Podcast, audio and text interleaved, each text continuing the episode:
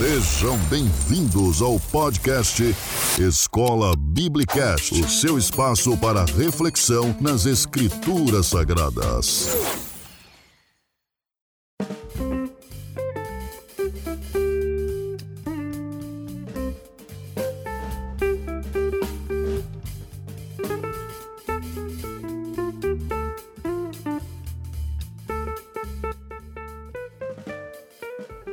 Bem, irmãos, sejam muito bem-vindos ao Escola Biblicast, último, última lição deste, desse trimestre, do segundo trimestre de 2020, que teve como título A Igreja Eleita, redimida pelo sangue de Cristo e selada com o Espírito Santo da promessa.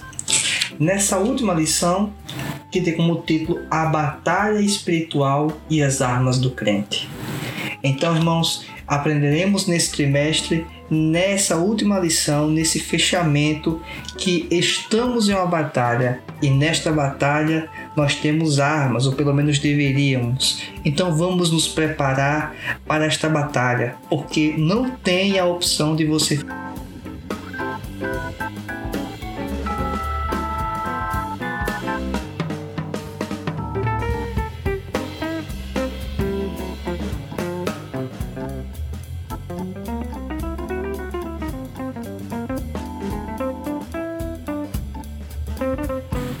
Bem, irmãos, a lição de hoje, lição número 13, tem como título A Batalha Espiritual e as Armas do Crente. O texto áudio diz assim: Revestir-vos de toda a armadura de Deus, para que possais estar firmes contra as astutas ciladas do diabo. Efésios capítulo 6, versículo 11. A verdade prática diz assim: O uso da armadura de Deus assegura a vitória do crente no campo da batalha espiritual.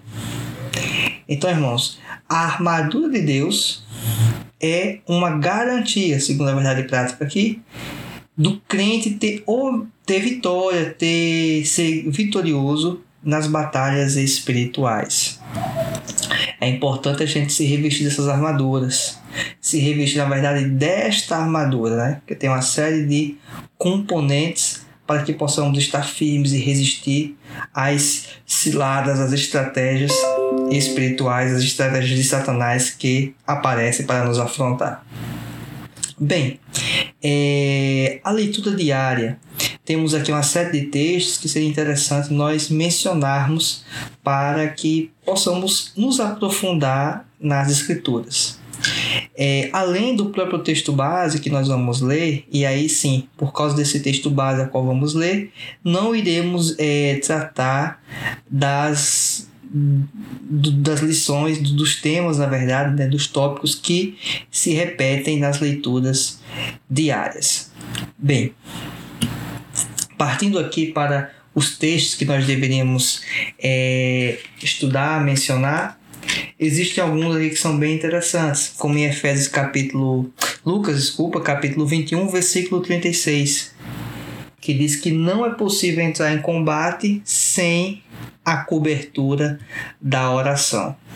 Diz assim o texto. Lucas 21, 36.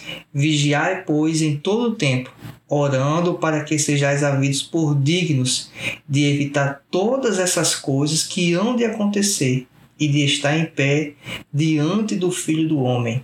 Então a vigilância é uma característica, é uma atitude imprescindível nas batalhas. Basta a gente aí até a nossa memória talvez de coisas que nós talvez assistimos em nossa infância, filmes talvez na nossa realidade mais próxima, no contexto mais atual, percebemos que aqueles filmes épicos de batalhas, histórias infantis, daqueles desenhos de super-heróis, uma das características que permite a pessoa ter pelo menos uma vantagem competitiva ou pelo menos partir a certo pé de igualdade do inimigo é estar em vigilância. O inimigo, o adversário, ele tenta, é, à medida do possível, tentar surpreender o seu inimigo, tenta surpreender aquele seu adversário. Então, no momento em que estamos vigilantes, estaremos atentos a qualquer movimento suspeito, a qualquer é, movimento, qualquer articulação que tente é, prejudicar, que tente derrotar a nós, nós crentes em Jesus Cristo. Então, essa é uma coisa que nós não podemos deixar de fazer, a vigilância. E essa vigilância você pode e deve fazer ela com a oração. Diz o texto que vigiai, pois, em todo o tempo, orando para que sejais ávidos por dignos de evitar todas essas coisas que hão de acontecer, diz o texto. Então, a oração, a fala com Deus, o contato com Deus é imprescindível. Próximo texto, a qual faz menção às leituras diárias, se encontra em Salmo 124, versículo 7, que diz assim: A nossa alma escapou como um pássaro do laço dos passarinheiros. O laço quebrou-se e nós escapamos. Então, é Deus ele nos dá escape e contra essas astutas ciladas que o nosso adversário, o nosso inimigo, tenta nos impor. Outro texto também que precisamos fazer menção é Mateus capítulo 4, do versículo 1 ao 10. Não vamos ler todo esse texto em virtude do tempo, mas é importante mencionar pelo menos o contexto, que foi quando Jesus foi conduzido lá no deserto para ser tentado pelo diabo. E Satanás, astuto, utilizou-se de é, bons argumentos de uma boa estratégia, não dá para ignorar isso, quanto a tentar é, enquadrar Jesus dentro da estratégia que Satanás havia elaborado. Né? Tentou através da fome, tentou através é, do cuidado quanto à posição dele, a importância, quando o sugeriu que ele se lançasse do pináculo do templo. Também fez uma série de outras questões quando tratou, bem, tratou de Jesus como se fosse uma pessoa que poderia se servir do, do mundo e que Satanás estava no controle e que Satanás poderia ofertar alguma coisa a Deus, né? Pra você ver como Satanás é sagaz, né? Nada é dele, nada é dele, tudo é de Deus, mas Satanás tratou como se se ele se prostrasse perante a Satanás e o adorasse, ele daria e entregaria a ele os reinos e a glória dos mundos, né? Para podermos pensar como Satanás ele é astuto, né? Então, nem tudo que Satanás fala, obviamente, é verdade, né? Ele usa de elementos de verdade, mas em alguns momentos ele simplesmente usurpa aquilo que não é dele, aquilo que é do outro e tenta se apropriar e oferece aquilo ao próprio Deus. Engraçado isso, né? Chega a ser engraçado, mas foi o que ocorreu. Mas Jesus ele soube enfrentar isso utilizando-se da palavra. Mas Jesus não apenas citava a palavra, ele vivia a palavra. Então isso facilitava e isso dava condições para que ele pudesse suportar essas aflições. Então não adianta, irmãos, você saber, por exemplo, que a glutonaria é pecado e você recitar textos bíblicos contra a glutonaria enquanto está comendo aí um pão doce, se exagerando num churrasco. Então temos que entender que temos que ter o conhecimento bíblico, temos que praticar esse conhecimento bíblico. Ortodoxia com ortopraxia. Essa é a ideia sempre. Prática correta tem que ser acompanhada, obviamente, com a conduta correta o conhecimento da conduta correta com a prática correta. É essa a ideia. A leitura bíblica em classe, né, leitura oficial, para que todos os ouvintes possam acompanhar, se encontra no livro de Efésios, capítulo 6, do versículo 10 ao 20. Efésios, capítulo 6, do versículo 10 ao 20. Diz assim o texto: No demais, irmãos meus, Fortalecei-vos no Senhor e na força do seu poder. Revestir-vos de toda a armadura de Deus, para que possais estar firmes contra as astutas ciladas do inimigo. Porque não temos que lutar contra carne e sangue, mas sim contra os principados, contra as potestades, contra os príncipes das trevas desse século, contra as hostes espirituais da maldade nos lugares celestiais. Portanto, tomai toda a armadura de Deus, para que possais resistir no dia mau, e havendo feito tudo, ficar firmes. Estai, pois, firmes, tendo cingidos os vossos lombos com a verdade, e vestida a couraça da justiça, e calçados os pés na preparação do evangelho da paz. Versículo 16: Tomando sobretudo o escudo da fé, o qual podereis apagar todos os dardos inflamados do inimigo. Tomai também o capacete da salvação e a espada do Espírito, que é a palavra de Deus. Orando em todo tempo, com toda oração e súplica no Espírito, e vigiando nisso com toda perseverança e súplica por todos os santos. E por mim, para que me seja dada no abrir da minha boca a palavra com confiança, para fazer notório o mistério do Evangelho. Versículo 20 para encerrarmos. Pelo qual sou embaixador em cadeias, para que possa falar dele livremente, como me convém falar.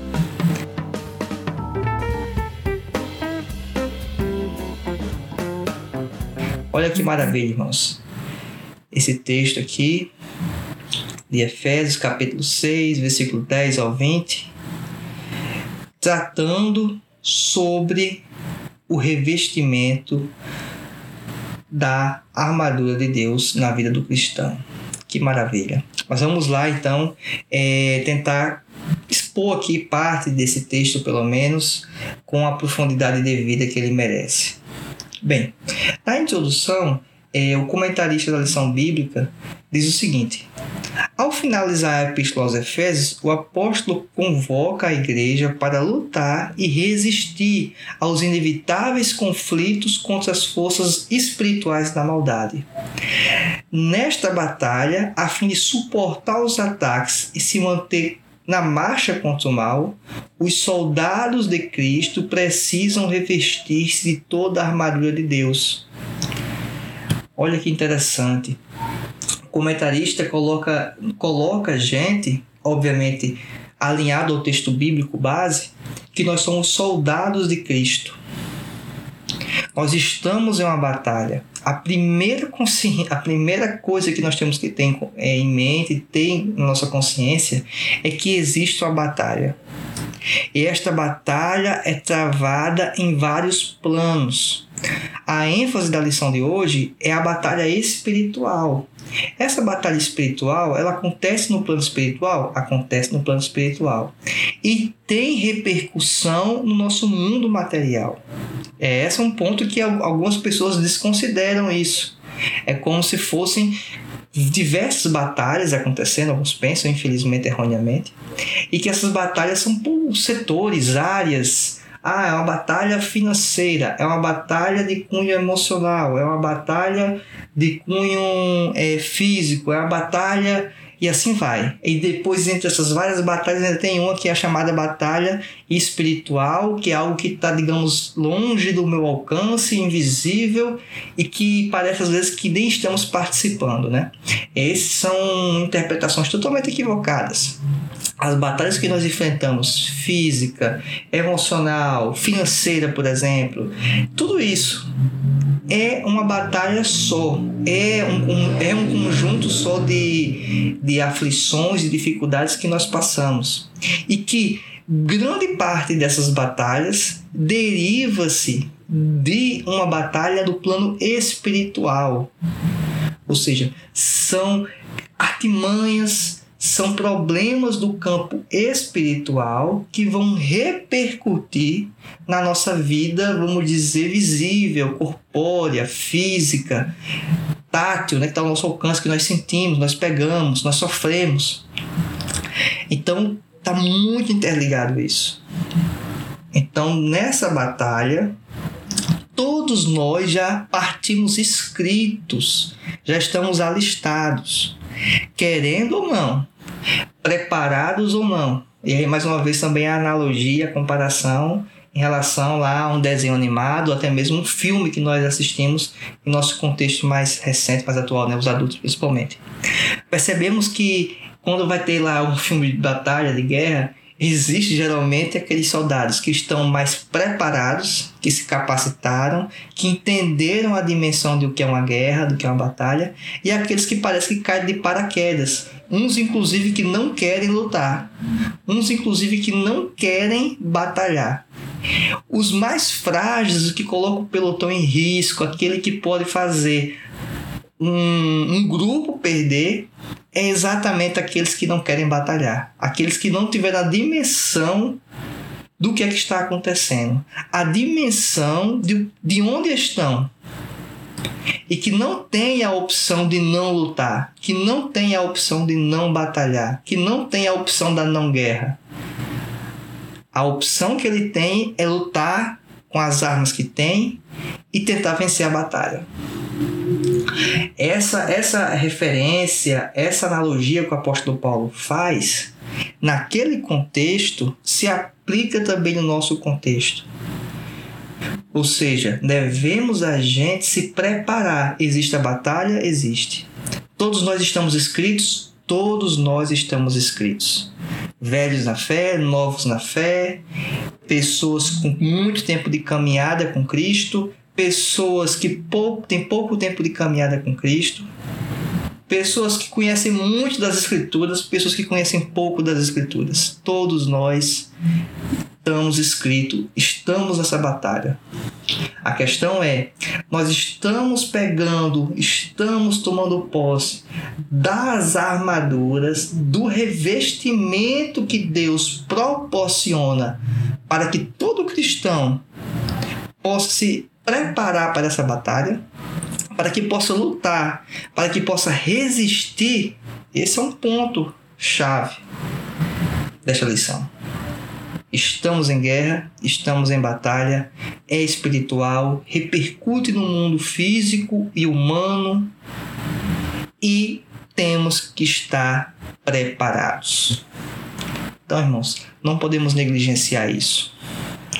E a única chance que nós temos para que possamos ser vitoriosos, para que possamos sair com um resultado positivo nessa batalha, é usando essas armaduras, usando a armadura de Deus. Não usar é assumir a derrota. É semelhantemente aquele soldado, aquele recruta que não quer batalhar. Ele já começa a batalha, a guerra perdido. Então, é, não devemos evitar, obviamente, isso, certo? Mas aí vem a questão, né? Como se fortalecer, como tomar posse dessas armaduras. Então vamos nos aprofundar ao longo dos próximos tópicos desta lição. No tópico 1, tem como título o seguinte: O preparo espiritual do crente para a batalha. No subtópico 1, fortalecidos no poder do Senhor. Começa assim a lição. A expressão na forma passiva, fortalecei-vos no Senhor, em Efésios capítulo 6, versículo 10, parte A, indica que não temos poder em nós mesmos. Olha que, mar que maravilha. É, nós não podemos fazer por nossas forças. Devemos nos fortalecer em Deus, no Senhor. Esse excelso poder nos é conferido pela comunhão com Deus em Cristo, por meio do Espírito Santo, João 15, 7 e 1 João capítulo 1, versículo 3. Por isso precisamos estar fortalecidos por meio da renovação da mente, da vida em santidade e sermos cheios do Espírito. A vitória não pode ser alcançada por outro meio. Conhecer as Escrituras sem a devida obediência e frequentar os cultos sem a genuína conversão não são suficientes. Aquilo que mencionei no início. Ou seja, conhecer a Escritura e não ser obediente não serve de nada. Ter conhecimento da ortodoxia, mas não ter a prática correta, não ter a ortopraxia, também não presta, também não serve. Tem que estar alinhado esses dois itens. Diz também a lição ainda: não obstante, o poder de Deus está disponível aos fiéis para pisar serpentes e escorpiões e toda a força do inimigo. Lucas capítulo 10, versículo 19. Diz lá no item 2 do tópico 1, vigilantes em toda oração e súplica. Paulo enfatiza a necessidade de uma vida cristã permeada pela prática da oração. Não é possível entrar em combate sem a cobertura de tão preciosa arma espiritual. Lucas 21, 36. A expressão orando em todo o tempo, com toda oração e súplica no Espírito, Efésios 6,18, significa clamar pelo favor divino em qualquer circunstância e oportunidades. Esse é um ponto, fazer um parênteses aqui é, dessa leitura feita até então. Qualquer circunstância e oportunidade. Se nós não temos forças suficientes de nós mesmos para enfrentarmos as batalhas, para enfrentarmos os inimigos, como espero eu que possa obter essa força que não seja clamando, orando a Deus, em qualquer circunstância, em qualquer oportunidade. Nós necessitamos do apoio divino e do sustento que vem dos céus. Então, voltando aqui para o texto da lição, diz assim: esse clamor deve estar acompanhado de vigilância. Isaías 59, versículo 1 e 2. Pois esta, esta preserva o crente das astutas ciladas do inimigo. Então, irmãos, não tem como enfrentar Satanás se não tiver a oração inclusa. A oração faz parte.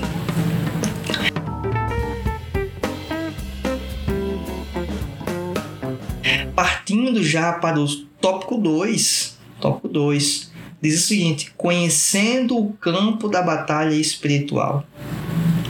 No subtópico 1 desse tópico 2 diz assim: as astutas ciladas do diabo, que é o texto utilizado em, em Efésios capítulo 6, versículo 11. Revestivos de toda a armadura de Deus, toda a armadura de Deus. É importante mencionar. Não podemos usar apenas parte da armadura.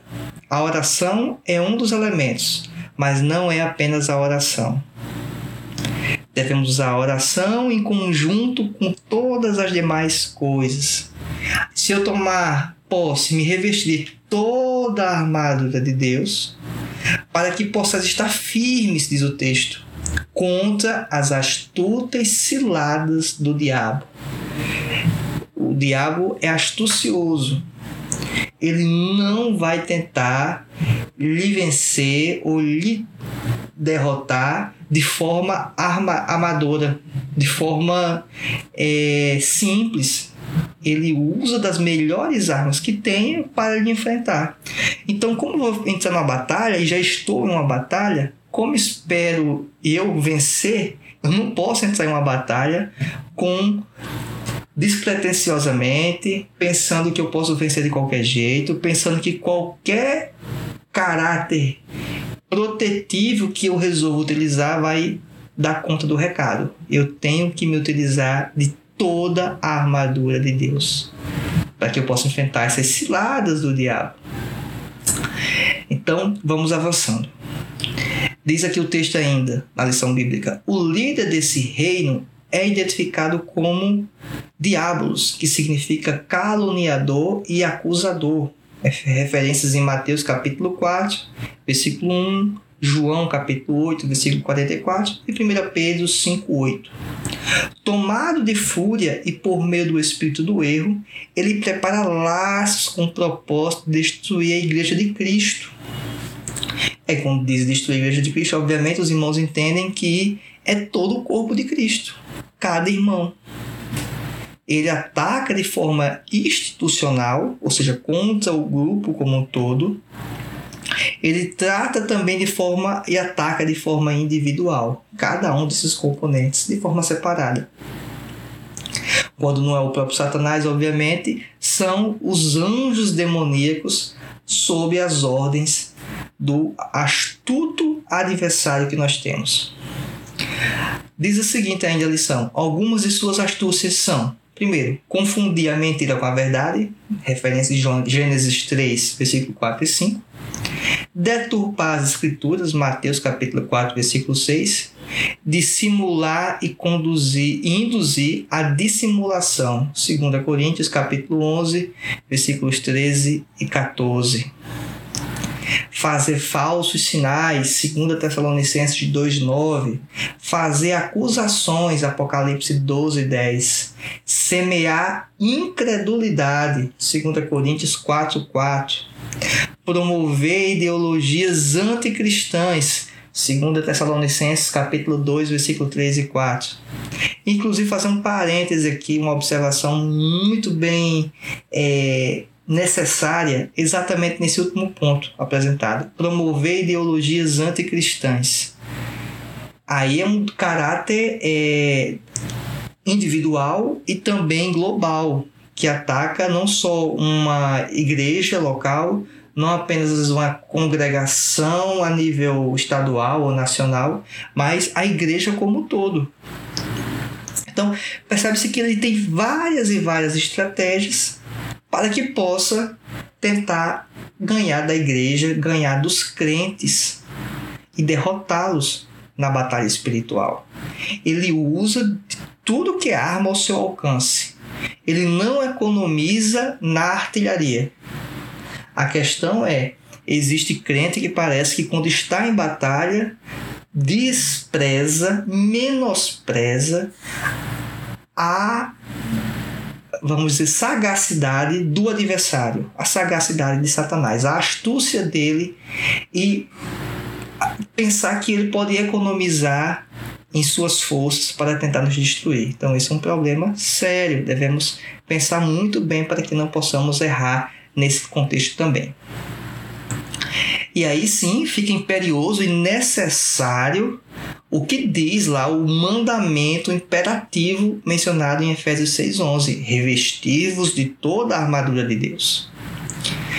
O subtópico 2 do tópico 2 diz o seguinte: o conflito contra o reino das trevas.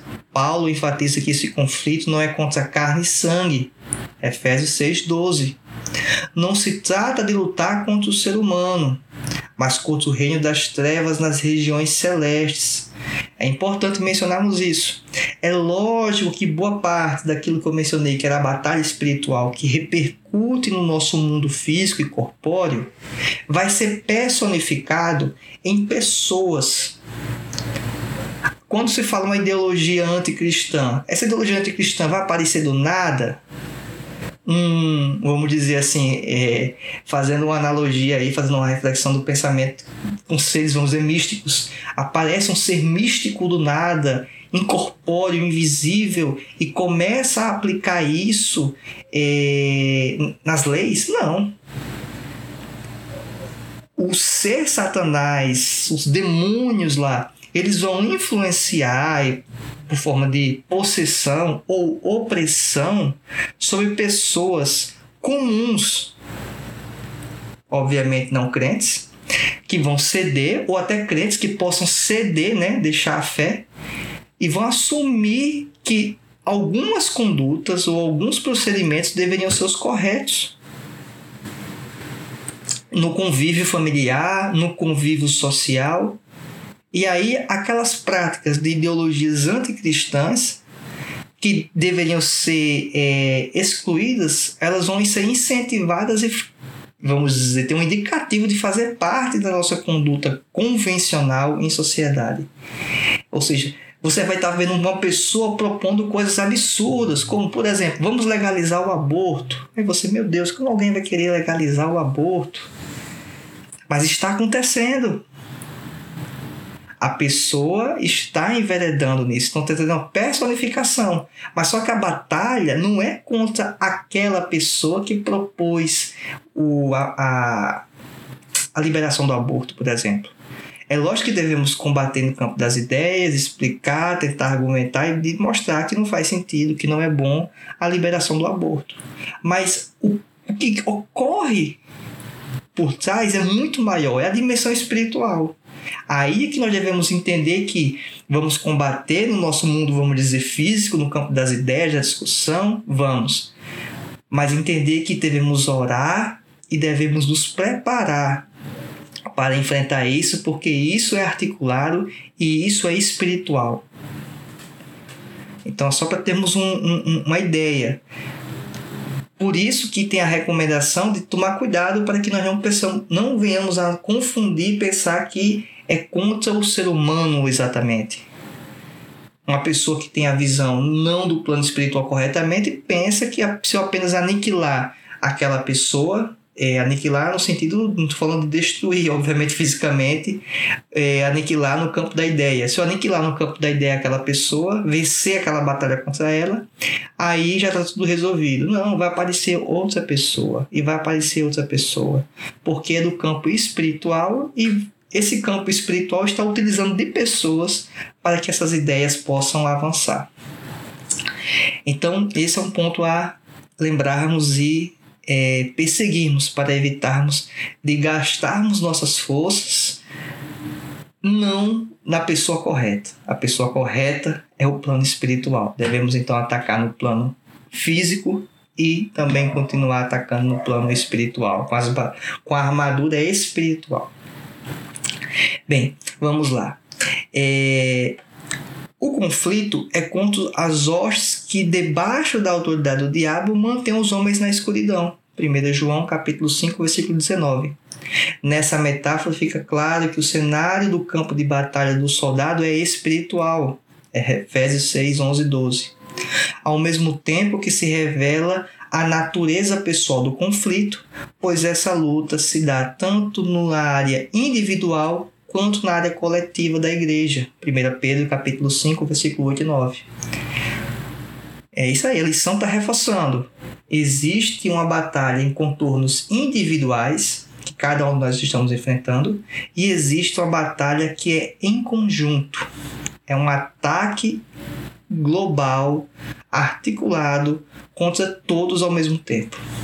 A todo momento, inclusive. Item 3. As agências das, das potestades do ar. Paulo identifica as forças do mal que marcham contra a igreja como principados, potestades, príncipes das trevas deste século e hostes espirituais da maldade. Esses seres são caracterizados por três aspectos. Primeiro deles, eles são poderosos. Os títulos principados e potestades indicam poder, primazia e autoridade para agir. Príncipe das trevas. São líderes de anjos decaídos que, sob o comando do diabo, exercem domínio. Item segundo, eles são malignos. Esses agentes formam as hostes espirituais da maldade. Refere-se a demônios que empregam seu poder destrutivamente para o mal. Por último, eles são astutos, são cheios de sutilezas e maquinam a queda da igreja. Quando falamos igreja aqui, reforçando, é a igreja no plano espiritual falando. É lógico que se você ataca fortemente uma igreja no plano espiritual, a igreja física, corpórea que nós vemos, o ajuntamento de pessoas tende também a sofrer de forma severa. Apesar desse imenso império do mal, a igreja é exortada a não temer. Somos incentivados a lutar e, sobretudo, a vencer, pois o Senhor da igreja está elevado ao nível acima de todo o principado e poder e potestade e domínio. Temos que entender isso. Por mais da, que a sagacidade de Satanás, as astúcias dele, nós estamos com o Senhor dos Exércitos. O general que nos dá a vitória é Jesus. E nós estando com Ele, com as armaduras que Ele nos proporciona, podemos enfrentar essas batalhas.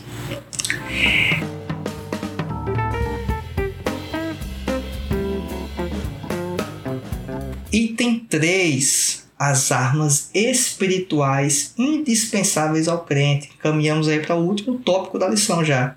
Subtópico 1 do item 3. A armadura completa de Deus a imagem que o apóstolo usa é a de uma linguagem retirada do contexto militar romano. A expressão toda a armadura traduz o termo grego panóplia, que significa a armadura completa de um soldado fortemente armado. Na carta, a orientação não é para usar armas próprias, mas tomar o equipamento dado por Deus resistir bravamente e marchar contra as potestades do ar. Então, essa é a recomendação de Deus. É essa a linguagem empregada pelo apóstolo Paulo. Subtópico 2. As armas indispensáveis de defesa. E aí vamos entrar num, num, contexto interessante. Numa batalha tem armas de defesa e tem armas também de ofensiva. A melhor defesa alguns falam que é o ataque, né?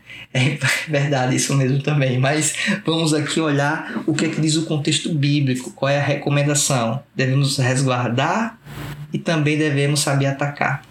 Vamos lá, a parte de defesa diz assim: Vejamos aqui uma lista de armas espirituais disponíveis aos soldados do Senhor. Cingidos, primeiro dela, primeira delas, cingidos os vossos lombos com a verdade Versículo 14 retrata a peça usada para dar mobilidade ao soldado no combate. Nesse sentido, faz referência à verdade da doutrina de Cristo e à integridade do soldado. Segunda delas, vestida a couraça da justiça. Trata-se de uma malha impenetrável de proteção aos órgãos vitais. Essa aí é a couraça reveste aí a parte tórax, do abdômen, certo? Para quem não está entendendo o contexto da referência, da analogia. Então, essa, é, é, essa, esse equipamento né, se refere à justiça de Cristo e à retidão do soldado no campo de batalha.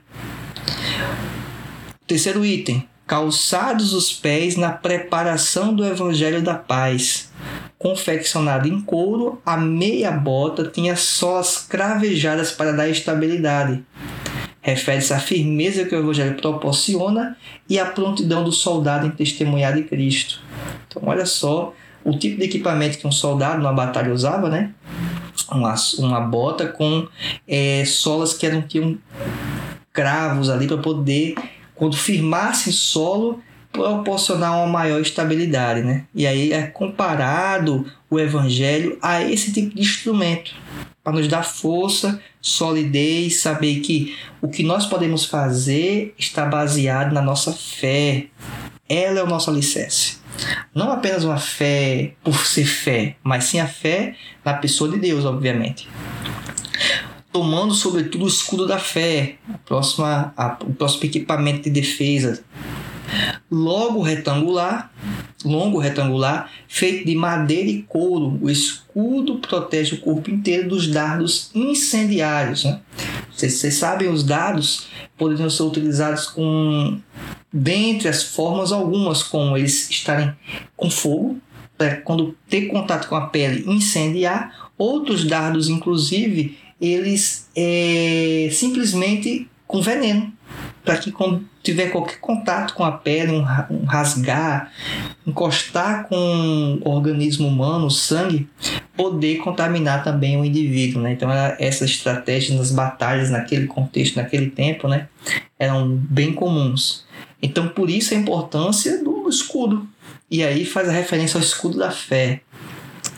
Aí diz: refere-se à fé inabalável em Deus, que detém a eficácia das calúnias, dúvidas e rebeliões disparadas pelo diabo. Provérbios 30, versículo 5. Último componente de defesa, e esse aqui é imprescindível, que está protegendo o principal órgão humano, o cérebro, né? a cabeça, é o capacete da salvação pesado, resistente, fabricado com bronze ou ferro. O capacete serve de proteção para a cabeça, refere-se à certeza da salvação que já recebemos em Cristo e a convicção da plena salvação no último dia. Referência em 1 Tessalonicenses, capítulo 5, versículo 8 e 9. E por último, subtópico 3, a imprescindível arma ofensiva que é lá em Efésios capítulo 6, versículo 17, a espada do Espírito. A única arma disponível tanto para a defesa quanto para o ataque. O termo grego para ela é machaira, identificada como espada curta.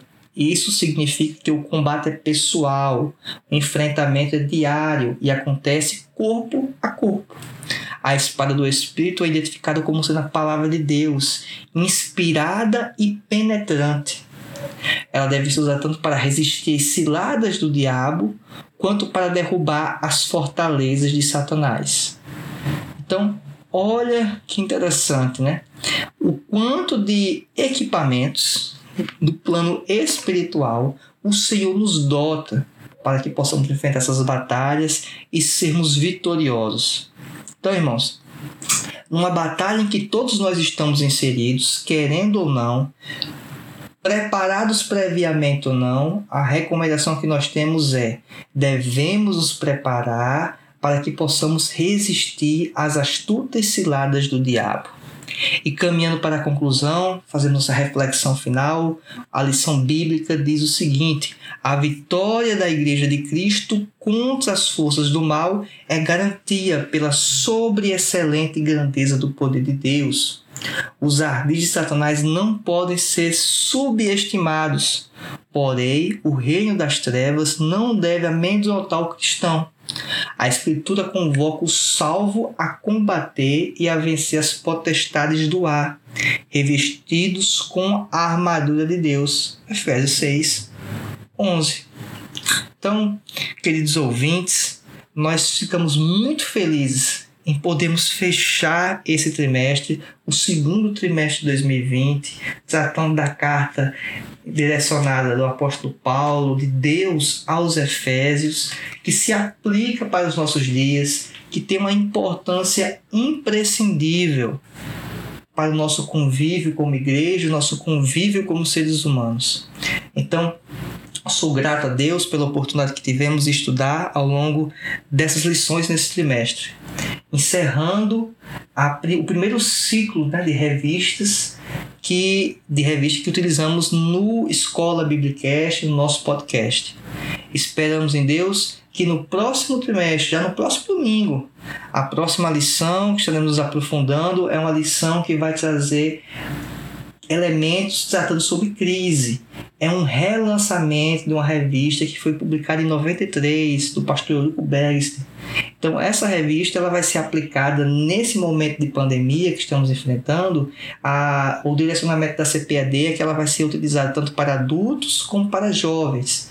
Então vão ser, vão ser vamos dizer, estudos em conjunto. Então você que é um adulto e que seu jovem estava acompanhando uma lição bíblica distinta de jovens, faça o convite, prepara ele para que ele possa acompanhar juntamente com você o Escola Biblicast e possam aprender em conjunto. Então, coloca lá o seu equipamento de rádio, rádio não, equipamento celular, seu equipamento celular, é, o seu dispositivo é, web aí, computador, tablet, disponível ao alcance dele e vocês possam acompanhar esse estudo bíblico em conjunto, certo? É esse o nosso pedido e até mais. Fiquem todos na paz do Senhor.